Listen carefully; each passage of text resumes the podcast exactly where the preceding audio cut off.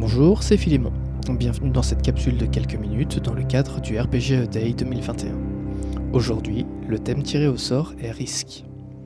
Le thème du jour est intéressant à différents égards pour les meneurs de jeu. Je crois en effet qu'il est bon, quand on propose une partie, de savoir jauger différents facteurs de risque.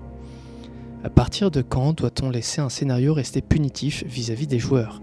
Et doit-on fausser les dés ou laisser les personnages mourir au risque de dégoûter les joueurs à table? Et comment le choix d'un scénario peut-il être en lui-même une prise de risque?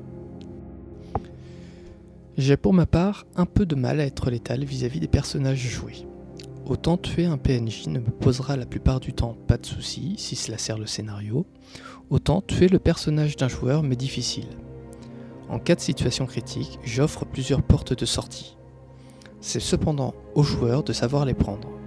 Si un joueur prend une mauvaise décision en se disant que de toute façon je ne laisserai pas son personnage mourir, il se trompe du tout au tout. En effet, avoir le spectre de la mort du personnage rodé est quelque chose de motivant et qui participe à la passion que les joueurs vont mettre dans le jeu, et il faut l'entretenir.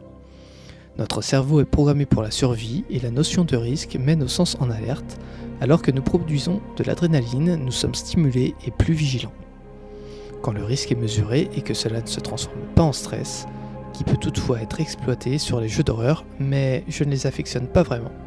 Et au contraire, être trop punitif envers les joueurs peut avoir des effets contre-productifs.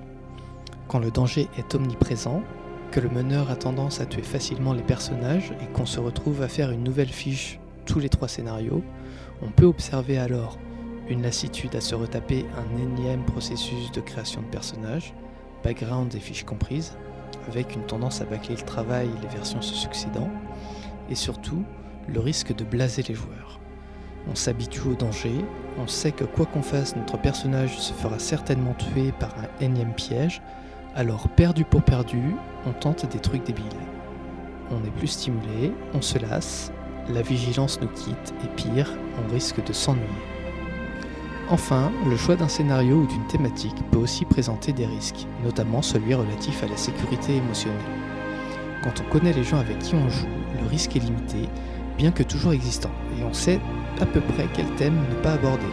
Je sais par exemple qu'avec tel joueur je ne dois pas faire de scénario avec des zombies, avec tel autre je ne dois sous aucun prétexte parler de serpents.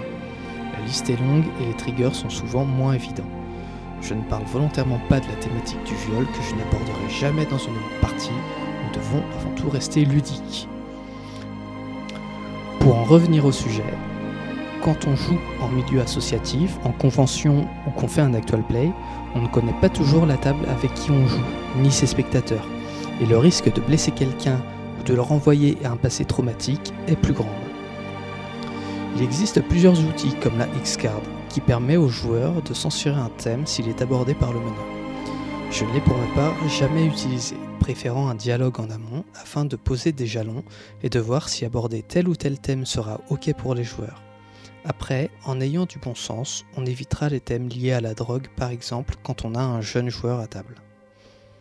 Un autre exemple que j'ai croisé et qui a été décrié par une certaine tranche de joueurs sur internet est un simple questionnaire utilisé en convention pour guider les participants sur telle ou telle table et pour savoir à quel degré ils étaient à l'aise avec tel ou tel thème.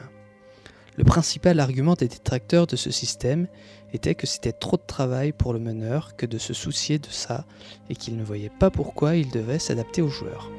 Je pense pour ma part que c'est un des facteurs qui différencie les bons MJ des autres, savoir s'adapter aux joueurs pour leur proposer un contenu qui leur fera prendre du plaisir et savoir être à l'écoute de sa table. Et les actuels plays, me direz-vous? Le public n'a pas vraiment son mot à dire dans la direction que prennent les événements. Cependant, quand des thèmes trop adultes ou pouvant blesser les uns ou les autres sont à prévoir, après un enregistrement ou en anticipation pour un live, on peut prévenir ses spectateurs en début de partie. Pour ma part, j'ai opté pour un système de curseurs sur 5. Le 1 représentant le pays des bisounours et le 5 plus proche de Massacre à la tronçonneuse. Une fois les joueurs et le public prévenus, c'est cependant à eux de faire le bon choix, et aux parents par exemple d'avoir assez de discernement pour protéger les enfants. Voilà, j'espère que cette troisième capsule vous aura plu et que vous pourrez en avoir l'utilité pour plus tard. Je vous rappelle que ce n'est qu'un avant-goût et que le podcast en lui-même débutera à l'issue du RPG Day. À la prochaine, prenez soin de vous, je vous laisse. Moi, je retourne compter m'aider. Ciao